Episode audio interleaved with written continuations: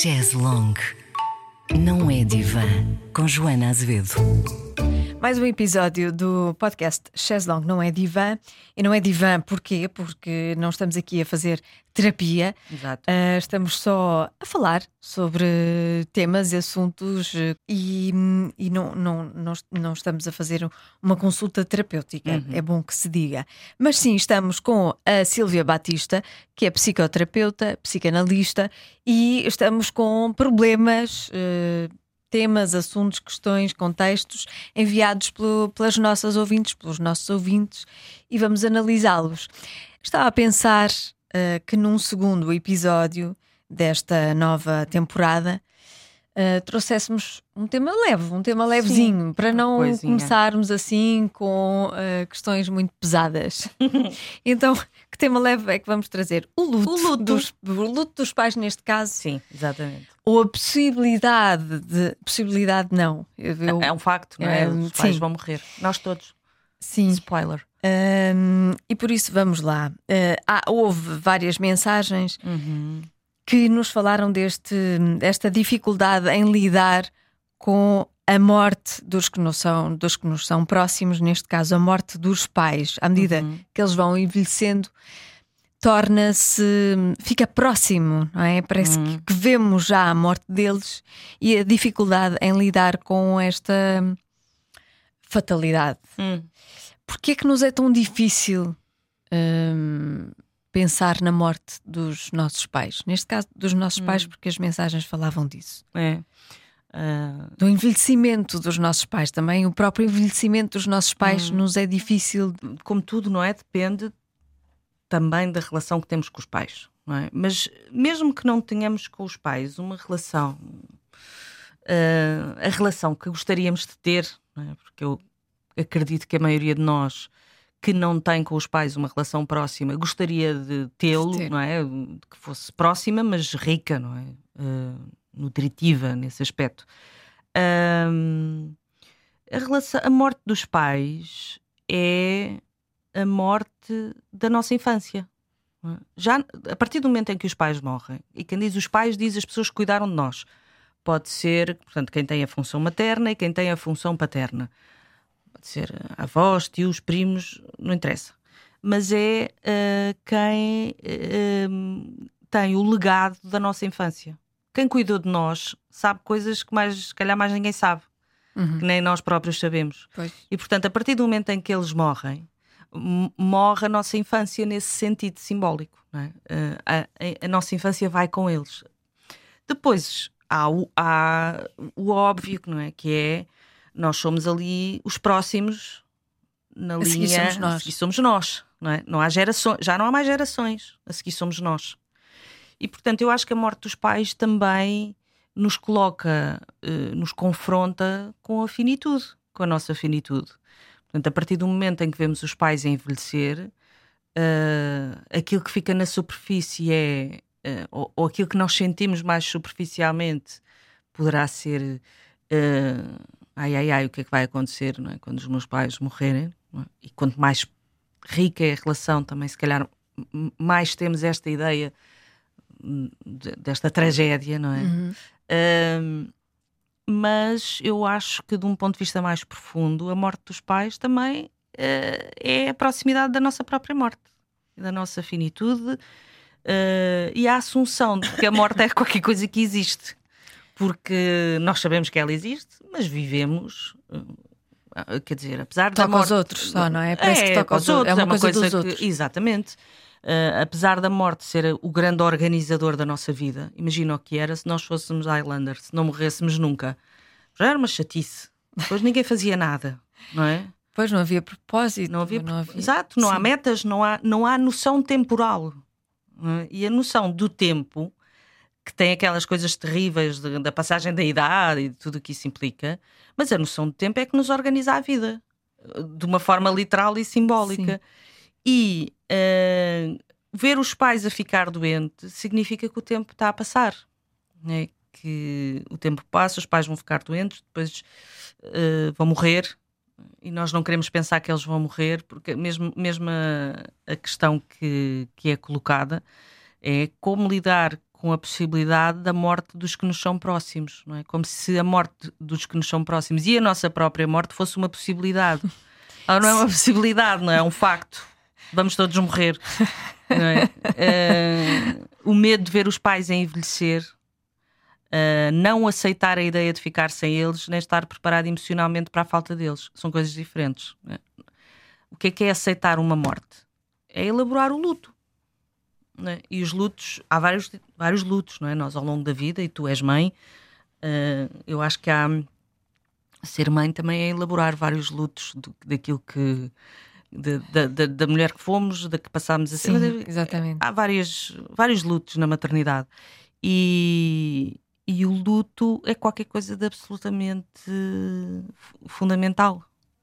E depois essa ideia do desamparo total, não é? Uhum. A ideia de que se alguma coisa nos acontecer uh, quando temos pais vivos, uhum. temos para onde nos virar, uhum. eles nunca nos vão faltar uhum. e de repente faltam. É o uhum. desamparo total. É.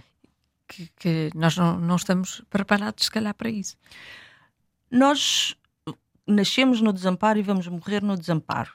Não é? Nós nascemos desamparados. Ah, quer dizer, quando nós chegamos cá fora, há alguém que nos apara, não é? Aqui neste lado do mundo. Sim. Uh, mas uh, nós estamos lá muito bem, sossegadinhos na barriga da mãe, os que estamos, e de repente há qualquer coisa que nos, é? que nos puxa nos cá suga, para fora, sim. não é? E nós nascemos no, no, desamparo. E é o desamparo que, uh, quando não completamente desamparado, que também nos faz andar. Mesmo quando nós não temos uma relação muito rica com os pais, uh, há, há, qualquer coisa à qual nós não podemos fugir, que é a ideia de pai e de mãe. Não há outros, só, nós só vamos ter aqueles. Nós podemos depois ter pessoas que fazem esse papel. Uh, esse papel. Mas Sim. pai e mãe são figuras uh, incontornáveis e às vezes viver sem eles pode de facto convocar aquele desamparo infantil de início de vida. Mas eu acho que nós não, não, não é questão ser pessimista. Às vezes pensa, que pessimista. Não, eu acho que nós nascemos e morremos no desamparo, porque a vida nos vai sempre trazer uh, situações em que esse desamparo aparece e a morte dos pais e a doença dos pais é qualquer coisa que de facto pode, pode trazer isso de uma forma às vezes até muito abrupta, não é? Sim, uh, e às vezes lidar com o envelhecimento dos pais é-nos difícil como se. Como é que eles se atrevem hum. A deixar de ser o que, o que sempre foram, uhum. a ficar neste, neste papel frágil? Uhum. Porque nós falamos de pais, pais incompetentes, uhum. mas há filhos há, há, filhos também muito incompetentes Incompetente. e, muito. Nós, todos, nós todos somos incompetentes aqui e ali e em alguma altura da nossa vida, mas de facto as relações de pais e de filhos são complexas. Uh, porque. De abandono também. de é? abandono, sim. Uh, Imagina, eu acho há, um, há uma situação que eu acho que é particularmente difícil, que é quando os pais e os filhos têm relações uh, funcionais, não é? Uh, não se dão mal, mas também não têm intimidade, não se dão mal, mas também não se dão bem, não é? E de repente um dos pais morre, um dos pais fica doente e o outro não tem capacidade para cuidar. E então uh, temos que ir buscar, sabe-se lá de onde, uma capacidade para cuidar de alguém que é nosso pai ou nossa mãe, uh, mas, uh, mas com o qual temos uma mágoa tremenda, com o qual de quem não gostamos particularmente. Ou, enfim, há também muito esta ideia de que pais e filhos têm que se dar, é? ou têm que ser amigos. Não tem, não é? Pois, às vezes respeitar. Podemos amar os nossos pais, mas não gostar deles como não gostar pessoas. deles, claro. E repare, eu acho que os filhos têm crescem e saem de casa e vão à vida deles. Não é? Os filhos são do mundo, não são dos pais. A felicidade dos filhos está fora de casa, não está na casa dos pais. Uh, nós... Mas essa ideia ainda é, é muito recente. Pois talvez, é? psiquicamente ela é bastante antiga, não é? Esta ideia de que uh, os filhos uh, constituem-se, nascem, constituem-se pessoas na relação com os pais e depois maturam na relação com o mundo, uhum. é? E para isso tem, tem de haver mundo nessa claro. relação. É? Agora, quando os filhos uh, são colocados, às vezes até de uma forma muito precoce, num papel de pais dos pais, hum. uh, há aí qualquer coisa, há aí um curto-circuito, é? E, um, e isso pode ser precocemente ou até pode ser já a idade aqui é, é relativa, não é? Porque hum. o que interessa de facto é a relação que se mantém com os pais. E pais e filhos que não têm grande encontro uns com os outros e que depois uh, são obrigados uh, os filhos a tomar conta dos pais, isso pode dar, uh, pode dar merda, não é? E depois, por outro lado, também há esta outra questão que é quando os pais morrem sem nós termos conseguido dizer aos pais aquilo que queremos dizer, depois também pode ser complicado, não é? Porque depois já não há hipótese. Depois dá. Depois há culpa, não é? Também. Depois fica aí uma culpa, pode ficar uma culpa aí difícil de lidar, que também se trabalha, não é? Não, acho que estas coisas não são uma fatalidade, mas uh, a questão da morte e da morte dos pais, uh, não, é nós não gostamos de pensar nisso. Pois não. Não gostamos de pensar nisso. Nem estou a falar da morte de um filho, mas enfim, gente, quando as mortes à nossa volta acontecem, nós ficamos muito uh, tocados, não é? Mas parece que rapidamente temos que sair daquela, daquela, daquele estado, porque a vida tem que continuar e a gente não se pode lembrar muito que a morte existe. E por um lado, ainda bem, senão não fazíamos nada. Mas uh, por outro lado, quando os pais adoecem, aqui está ela, não é? Aqui, aqui está o elefante na sala e agora vamos ter que lidar com eles. E depois não é só a questão da morte, é a questão de degradação, eh, de vermos o. E depois há doenças que são, nesse aspecto, mais chatas que outras, não é? As doenças degenerativas, alguns tipos de cancro. A gente vê a pessoa que nós conhecemos uh, paulatinamente a transformar-se numa sombra, às vezes, o que já foi, uh, ou noutra coisa. E, e, isso não há, há esta dor, a dor ligada a esse processo, mas há também uma coisa que ressoa dentro de nós de, uh, da nossa própria morte. É? A morte dos pais depois também convoca a nossa própria morte e o nosso fim. E, e tudo o que isso traz. Por isso é que é tão duro. Hum, também, também. A morte dos pais não é só a morte dos pais. Também implica uh, alguma coisa que nós perdemos e, e a nossa morte também e, e, tudo o que isso implica. Como é que é a minha vida? O que é que eu já fiz da minha vida? Uh, como é que é o meu cotidiano? Mato-me a trabalhar para quê? Tenho filhos, não tenho filhos, como é que é a minha família. Estás a ver? Ah, estou uh, aqui para depois a pessoa ser acometida por uma doença qualquer, cai para o lado e morre. E, e depois entramos no clichê, mas a vida são dois dias e a vida é um sopro. mas e depois aquilo passa, não é? Porque, porque tem que passar. Acho, sobretudo, que no caso da morte dos pais, o que ressoa connosco é a morte de um tempo que já foi, não é? Nós sabemos como adultos que a infância já foi mas quando os pais vão, hum, aí é que se percebe que a infância já foi. E depois o que ressoa de nosso. É? Hum, então os meus pais é? agora estão doentes, estão dementes, já não conseguem entender o que eu digo, já não me reconhecem. Pois aí entra também o nosso narcisismo de filhos, não é? Já não me reconhecem aquilo que estavas a dizer há pouco, como é que tu ficaste doente? Porque eu acho que nós, como, como filhos, mesmo adultos e maduros, tendo pais, há sempre um Nós somos sempre filhos, somos não é? Sempre somos, filhos. sempre, somos sempre crianças. Se correr bem, sim. Uh, acho que é importante não perder de vista o nosso lado bom da infância. Mas eu acho que enquanto tivermos pais, uh, vamos sempre querer que, que eles tenham lá um colo para nós. Sim. Lembro-me quando os meus, os meus, avós eram, foram fundamentais na minha vida. Foram assim o meu reduto de amor e ternura e cuidado. E, e quando os meus avós morreram, eu uh, entrei no modo operativo. O que é que é preciso fazer? Velório, ah, falar com este. Eu tinha que lidar, não é? Eu e, e, e, eram os meus avós maternos, portanto, eu e a minha mãe, mas eu, eu entrei no modo fazer. O que é que, uhum. que, é, que é para fazer? Não é? Uh, e portanto, e depois a, a, minha família é das Beiras, não é? e então teve que se fazer um velório. Como se faz, eh, naturalmente. Então no velório, uh, e aqui sim entra ao lado das beiras, foram, havia lá duas senhoras que eu não conhecia. Será que eu não sou a pessoa mais próxima da minha família? Mas eu ia jurar que eu nunca vi aquelas pessoas.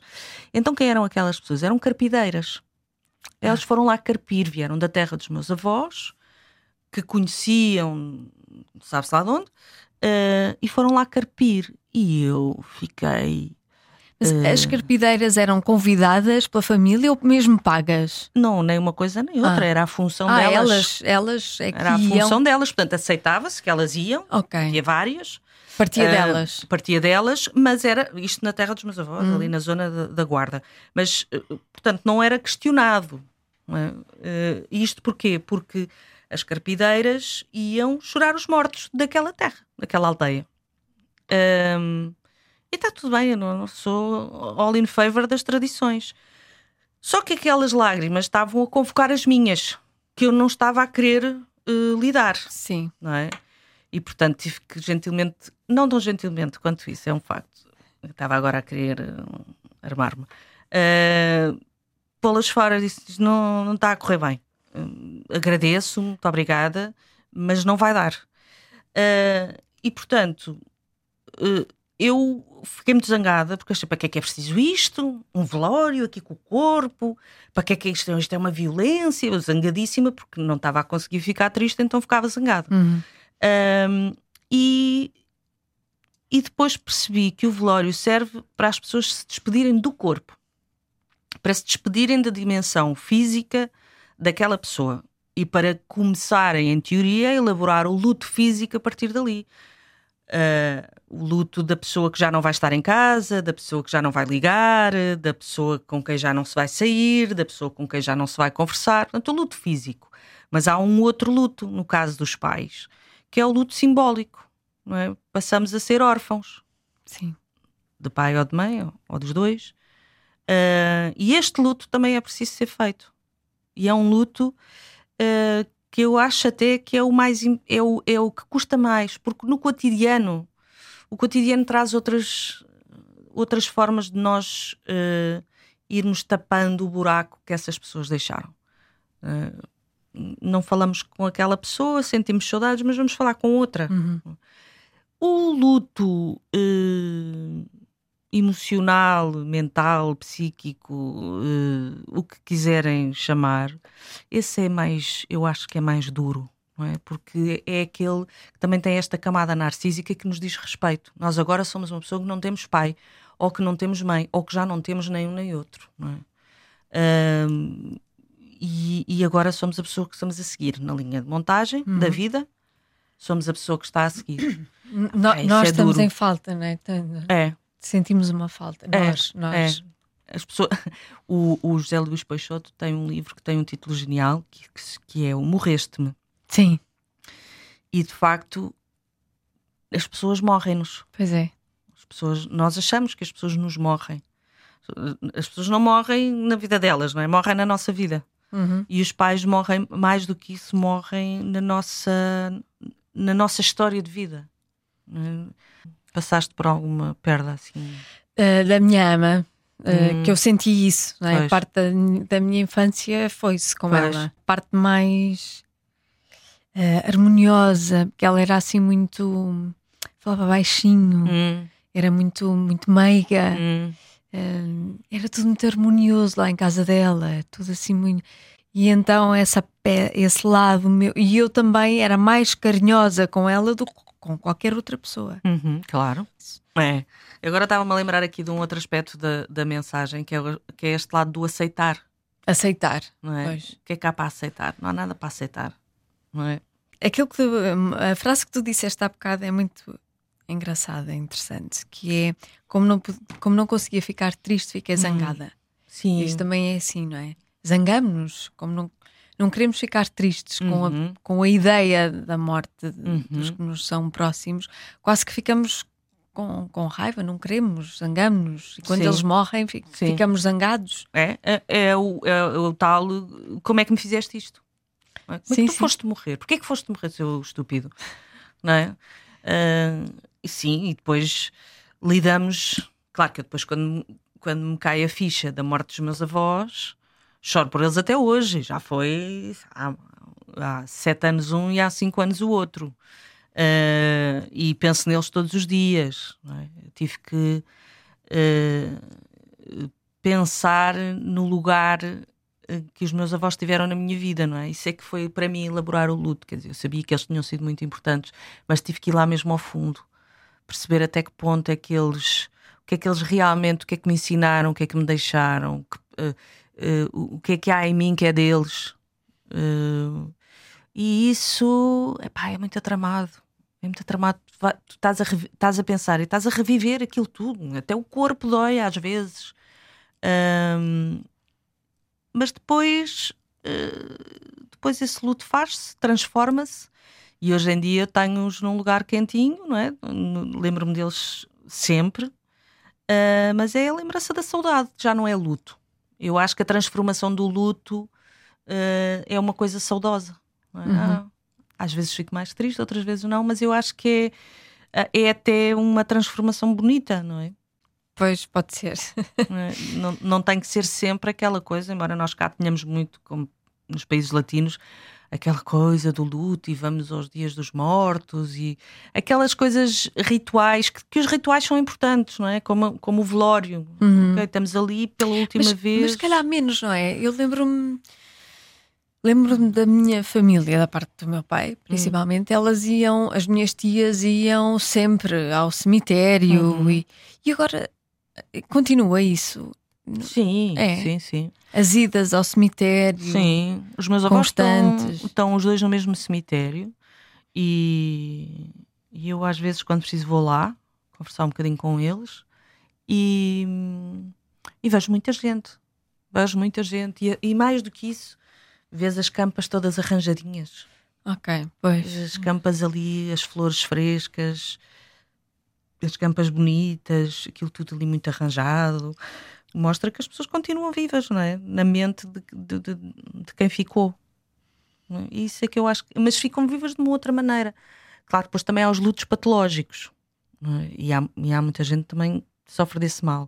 Mas eu acho que quando o luto se consegue transformar e, e não é tipo, ai, o tempo depois toma conta da coisa. Não é o tempo, porque nós às vezes estamos uma vida inteira a patologizar um luto até romancear a falta daquela pessoa. Não é, é de facto perceber a importância que aquela pessoa teve em nós, às vezes até a merda que aquela pessoa nos fez. Uhum. É? E depois uh, fica uma saudade ou fica outra coisa qualquer, dependendo da relação que se teve, não é? No caso dos meus avós, fica uma saudade tremenda, mas se calhar uh, de outras pessoas ficará um. Olha, que pena, que pena que foi assim, mas siga. Uhum. Quando é que o luto se torna patológico? A que, que sinais é que as pessoas devem estar atentas? Hum, eu acho que o luto se torna patológico quando a pessoa já tem qualquer coisa ali de base.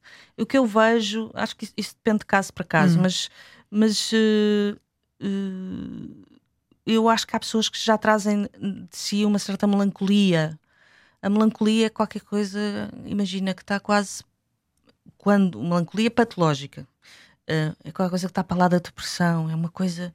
Às vezes há, há, depressões melancólicas, quase na psicose, não é? Que a pessoa está o dia todo meio prostrada, meio apocada, meio para dentro, não tem muita noção. Até pode fazer alguma coisa da vida, mas não tem muita noção do outro. Uh, a sua libido, a libido é a força, a força vital que nos hum. morre, não é? A libido está toda dentro de si. Não, quando nós estamos na vida, uh, a nossa libido está para fora, não é? Está para o mundo. Nós investimos a nossa libido no trabalho, nos amigos, no sexo, na comida, no, no que for, nos nossos planos. Uh, quando os lutos são patológicos, é aquele luto que nunca mais acaba e a pessoa nunca mais sai daquela tristeza e até quase como que romanceia aquela relação. Uh, vê-se muito. Eu, por acaso, tenho uma, tenho uma amiga que é assim. Ela, eu, eu digo que ela tem um luto patológico, não é, não é que seja ipsis verbis, não é literal. Mas ela tinha uma relação de merda com o pai e depois o pai morre e de repente o pai uh, passa a ser extraordinário. E o pai passa a ser esta pessoa de quem ela sente saudades todos os dias e sente saudades de tudo naquele pai. Mas na verdade o pai era uma merda para ela, não estou a dizer que ele era uma pessoa de merda, mas a relação deles não era boa. Não era boa, sim. E eu acho que isto é também uma forma de manter o pai vivo. É? É, e como é que as pessoas mantêm às vezes os outros vivos? Enterram-nas dentro de nós. Mantemos este luto interminável porque somos incapazes de a sepultar realmente na campa. Uhum. Então sepultámos-las uh, dentro de nós. Elas ficam dentro de nós, mas mortas. Uh, é um. É, é, é complexo isto.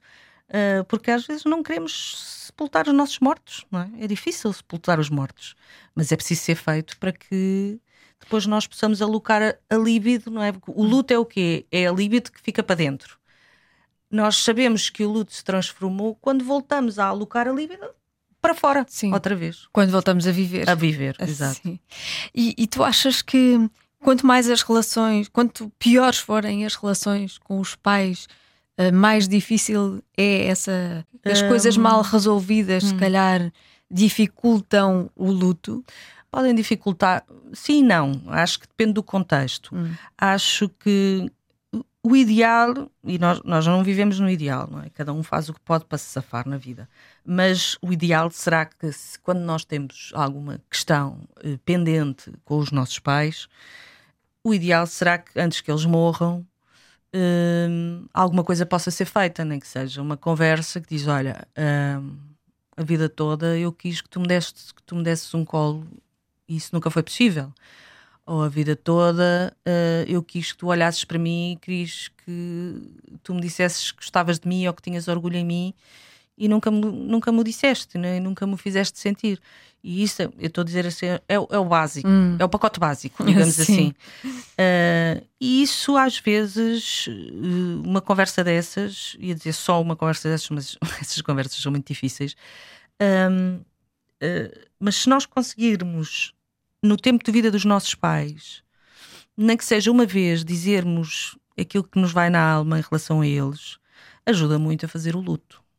Porque hum. pelo menos vamos sem, sem tantos. Uh, como é que, uh, regret, uh, arrependimentos. arrependimentos, desculpem. Hum. sem tantos.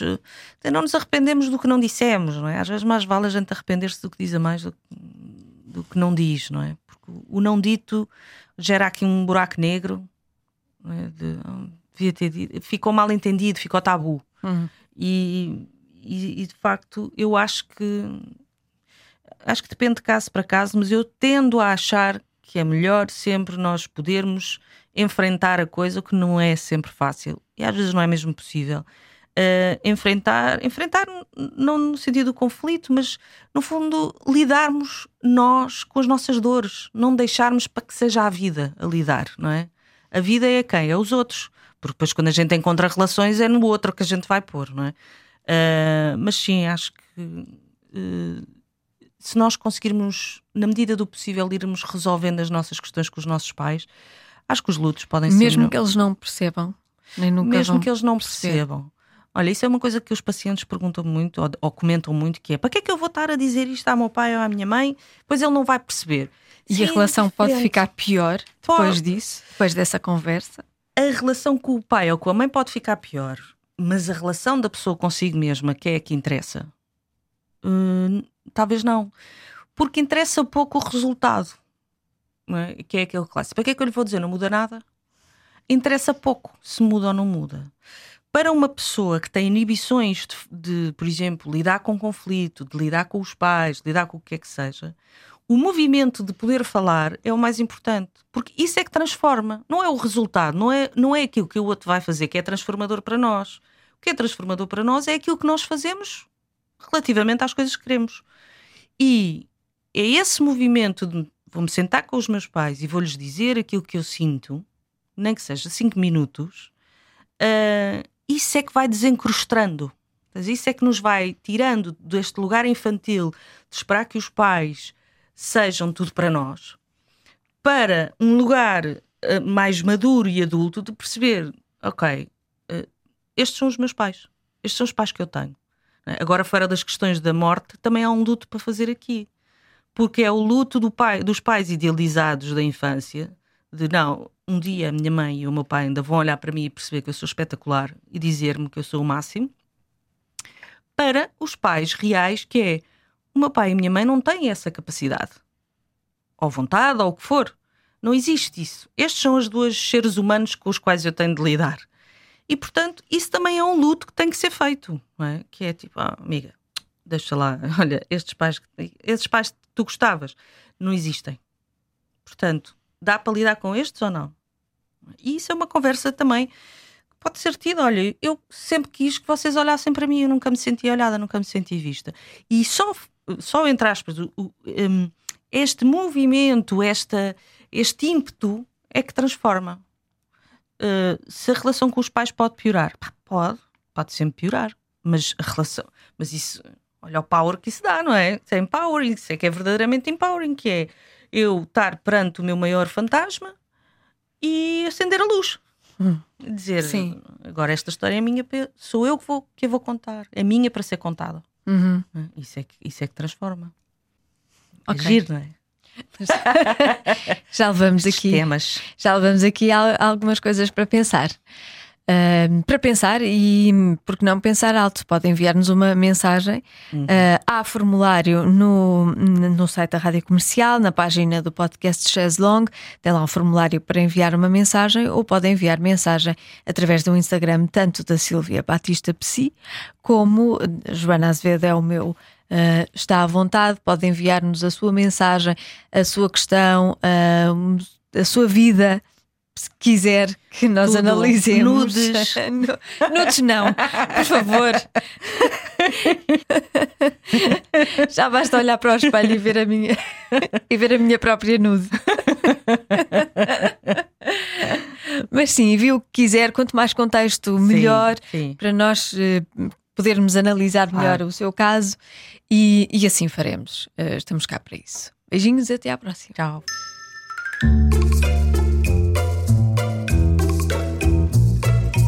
Chaise Long não é divã com Joana Azevedo.